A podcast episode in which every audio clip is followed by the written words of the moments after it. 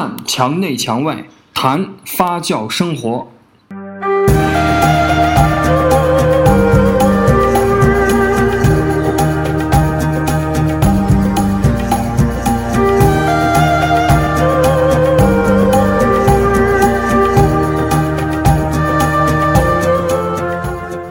欢迎来到墙内墙外。本期的话题是数字生活为什么？坐在我对面的三位，胡立笑、彭文通、邓穗祥，啊，三位业内的朋友。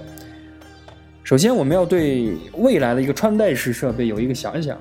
那么第二呢，呃，现有的这些穿戴设备，比如说 Jabo、谷歌眼镜，它到底现在是一个什么情况？它到底给我们带来什么？最后呢，我们其实要有一个思考，就是说。这些产品到底有多大的意义？因为我们现在看到有很多人呢，呃，是有一些反弹的。当然，它给我们带来的更多的是愉悦。呃，苹果这个 iWatch，我们也猜了很长很长时间，也不知道它到底会不会发。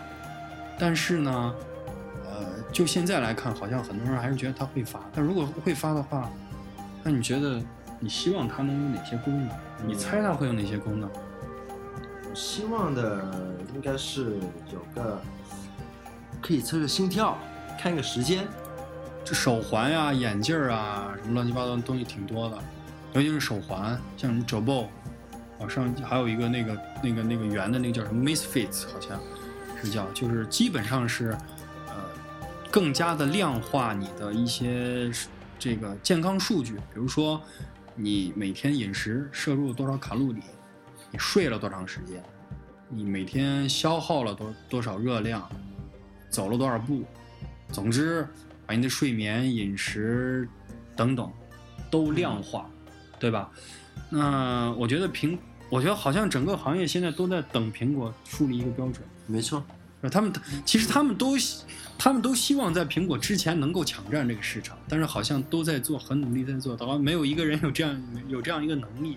好像有一个潜意识，大家都在等苹果的这个 iWatch 啊，传说中的 iWatch，它来定一个标准，一个穿戴式的一个这样的设备会是什么样子？这块这块表还能做到什么？因为苹果总是会给这人 surprise 的一个东西出来，对吧？那我我个人觉得，它很有可能会拥有的一些功能，就是因为它它和它其他设备的互动性特别好。首先，电话是可以打，短信，类似微信，包括像那个 Jabot 的一些一些功能，我觉得它应该还有。但，但是你觉得它会不会有 GPS？如果会有 GPS 的话，我觉得它很有可能把那耐克的那个、那那那个那个 Sport Watch，还是叫 Nike Watch。从专业角度来看的话，呃，手持设备大多都是跟通讯设备连接在一块的啊。那所以说，如果两台设备出去的情况下呢，有一台设备有 GPS 就已经足够了。如果两台设备都有 GPS，从目前的呃硬件架构啊，还有各方面解决方案、芯片解决方案来说，还是不成熟的。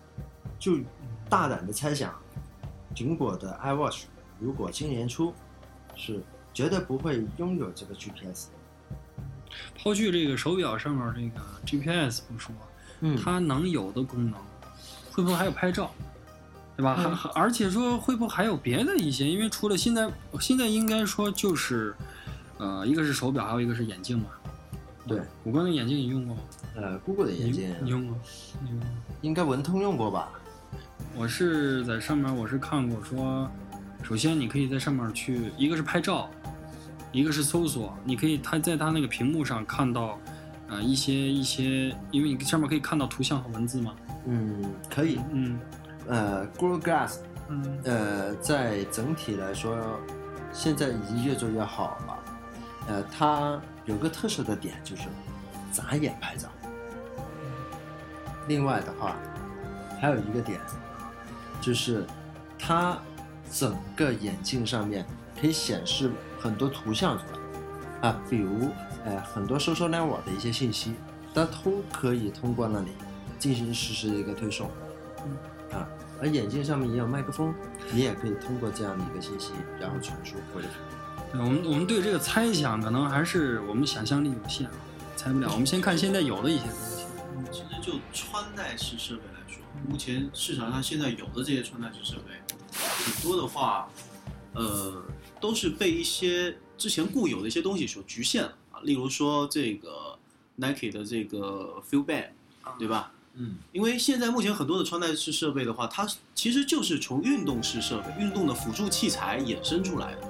它最基础的功能是计步，嗯，然后慢慢的随着这个市场的要求需求也好，或者说大家的这个使用的需求也好，慢慢的加入了这种睡眠检测，可能再加入了这个卡路里的检测，嗯，对吧？加入了这些东西，但但是归根结底来说，这个东西它依然还是运动器械的一个辅助，而并不是真正的穿戴式设备。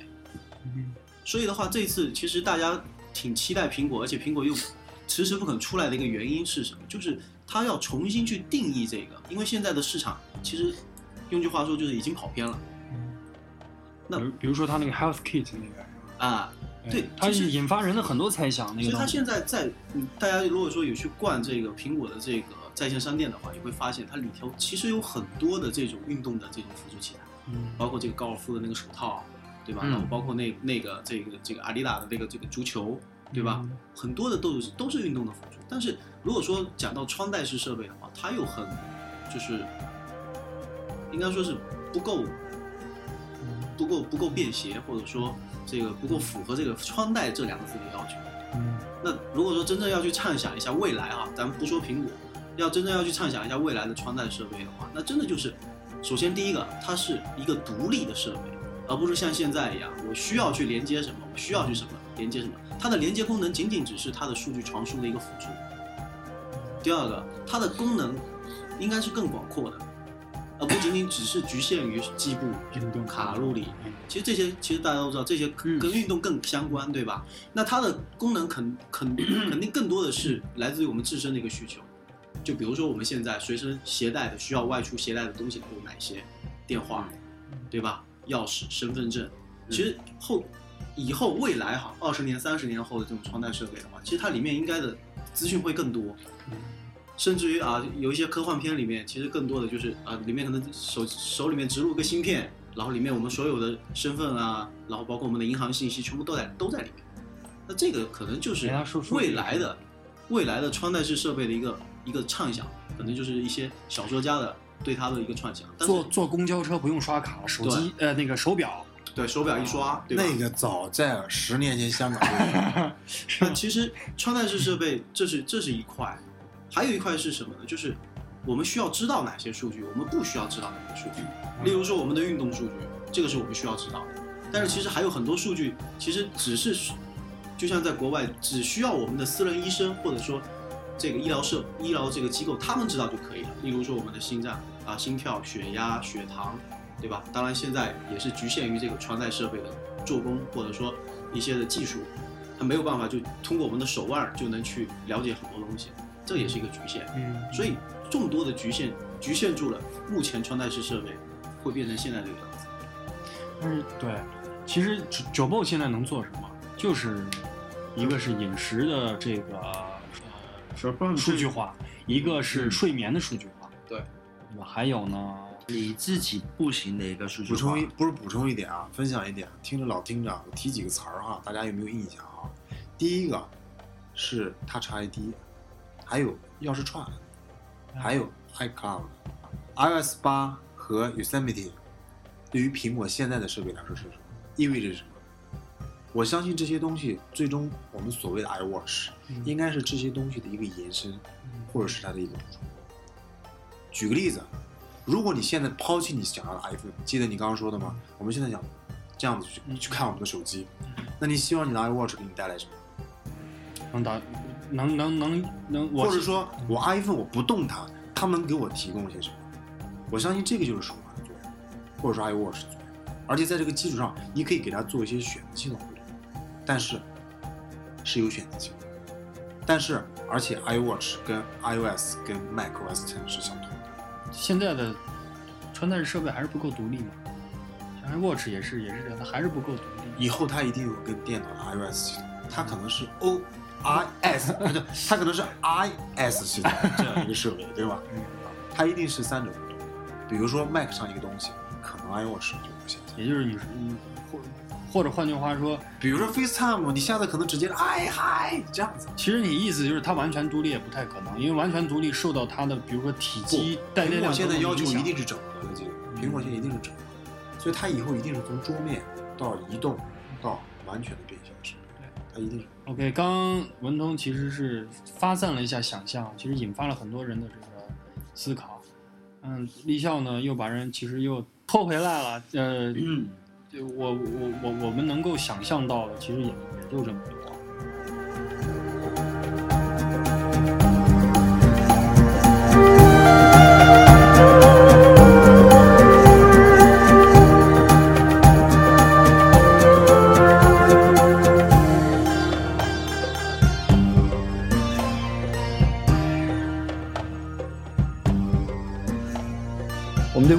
穿戴式设备有着非常多的想象和向往，可是如果我们的生活完全被指标化，或者说数字化，那么它对我们的生活会产生着巨大的影响。那这些影响又意味着什么？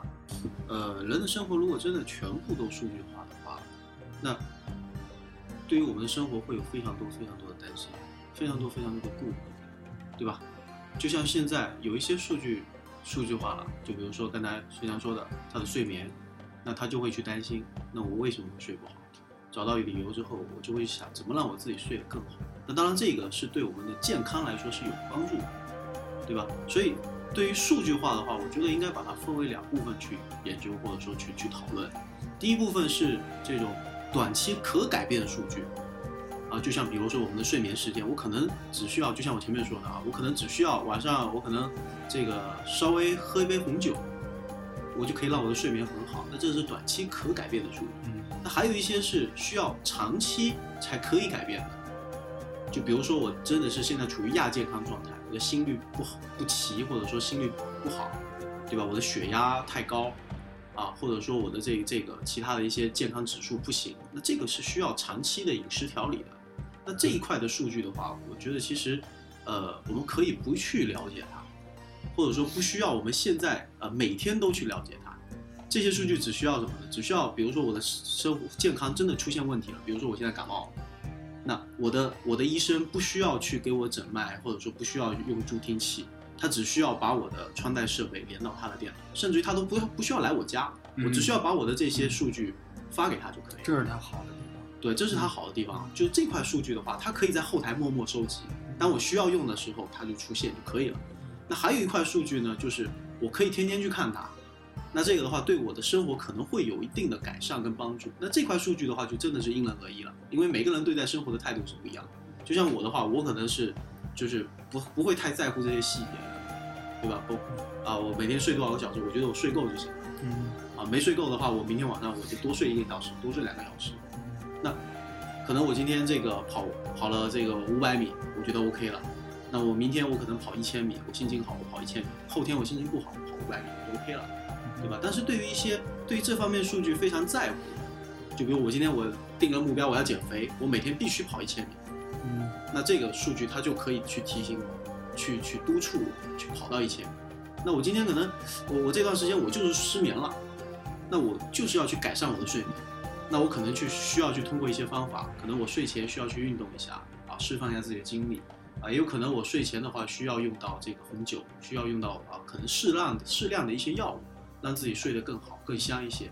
那结果怎么去看呢？就是通过这这样子的睡眠的数据，我可以第二天早上起来一看，嗯，这个这个效果可以，那我以后就都用这个，比如说红喝红酒，喝完之后，哎，这个深度睡眠达到四个小时、五个小时，那我觉得哎这个方法可以，那我以后就定下来，每天睡觉前我喝一杯红酒，那这个数据是可以对吧？这个真的就是因人而异的，就是这种短期内可以改变的数据。那长期的那些数据的话，就像我前面说的，丢到后台，我不需要去他他每天告诉我我的这个血压是多少，因为这个血压它不会这个短期内不会变化，对吧？它我不需要他告诉我我每天平均心率是多少，这个也是短期内不会变化，只要我的健康不发生问题，它是不会有变化的。所以其实这种穿戴式设备对人的整个生活的这种数据化，其实现在首先它是一个趋势，哪些数据我们要，哪些数据不需要，其实我们也都是在包括这些商家其实也试验，对吧？他们也是在试验，呃呃，但是同时也看到了很多的反弹。我不知道这个有有有有有有没有一个其实其实这一块的话，跟前面那个数据那块是一样的道理。嗯就是呃怎么说呢？没有任何的一个体系或者说一个产品是符合全球所有人的，对吧？哪怕是到了现在，你说现在手机够普及吧，对吧但肯定还是有人没有用手机，或者说不用手机。可能是因为可能是因为他的经济原因，也有可能是因为他的这个这个这个个性吧。或者说要是现在有人不用智能手机，真太好了。我很怀念就是不用智能手机的时候，要没微信最好。对，肯定肯定是有这样的一波人。那当然，呃，手机的普及这个是已经是基本上做到了快全，我只能怎么说呢？将近全球化，对吧？但是，呃，我们刚才说的这个这个呃未来的也好啊，或者说现在的也好啊，这些东西，社交的也好，或者说是其他的东西也好，它肯定还是有局限性，对吧？有的人用微博，有的人不用。有的人用微信，有的人不用，有的人用 QQ，还是有一波人不用，对吧？那有些人可能会用到社交网站，有些人也不会用。那总之来说的话，大家之所以对它有一个反弹，是因为什么呢？就是因为四个字：过犹不及。我们以前大家可以想想，二十年前、三十年前那个时候找人是靠喊，对吧？那个时候你就你就拼命的想着，哇，如果说这个时候这个人能出现在我面前多好，那个时候我清晰的记得我每一个同学他家住哪。对。我现在用这个百度地图，我都不一定能找得到。这这这个有利有弊吧，对吧？咱们不能说因为它的弊端就把它的这个这个这个利的地方给它抹掉，只能说是过犹不及。咱们适当的或者说人为控制，去稍微的去去去控制一下，然后让它的这个利的部分给我们生活带来更多的便利，让它弊的部分可能我稍微的去控制它一下，压制它一下。就比如说现在，就你刚才说的那个咖啡厅，其实很好啊，对吧？为什么我们吃饭的时候要拿出手机来？我就可以定一个规矩，就像我们之前一样，我就可以定个规矩，吃饭所有人手机放一起。但最终的结果是，吃完饭了以后，每个人拿着那手机跟像他亲爹一样，特别亲切，他拿起来赶快给他老婆打电话，说是我赶快解释，我刚刚其实不是没接你电话，而是这个。这这个其实会有这样的情况，就是因为之前做过，对吧？大家吃饭的时候，他不是真的有电话，他不是真的有什么很重要的事儿，他仅仅只是拿出习惯性的拿出电话刷两下微博，这个时候可能微博上都没有人给他发信息，他只是习惯性的，这个就已经过了。那如果说真的只是我们是有重要电话，拿起来接一下，接完放下来，继续我们的聊天，继续我们的话题，那这样子的话，我为什么要把它拿走？对吧？它也不会给我们带来太多的困扰，也不会像这个玩，就我记得微博上有一有一个画面啊，五五年前啊，十年前我们的同学聚会是这样，大家聊得很很嗨，对吧？然后十年后我们的同学聚会是这样，所有人拿着手机，那也不会出现这样的情况。所以这更多的是在于在于我们自身的一个控制。所以我觉得就是说，科技其实给人带来的生活这个趋势没有，这是必然的，我们也都融入进来。但是呢，有时候我觉得绑架了。对，就好像现在好多人说，这每个人都是一个独一无二的 iPhone 的配件，每每个人都只是它的一个配件。我觉得在这方面的话，立校应该有一些要说的，比如说我们现在这种科技，用用这些电脑，用这些这这些这些设备，可以让你更好的去，比如弹奏一个音乐，或者对吧，更好的去去去绘画呀等等。可是我我听过立校跟我讲过，他当时在练琴的时候的那样的一个经历。我相信，当一个人触摸到一个可以去，呃，琴键的时候，和你看到一个一个电脑，尽管它也可以，它也可以发出很美妙的旋律，我相信那个感觉是完全不同的。就好像书，我相信电子书，它就再像书，它也跟书不一样。首先，它味道不一样，对吧？我我我我经常是。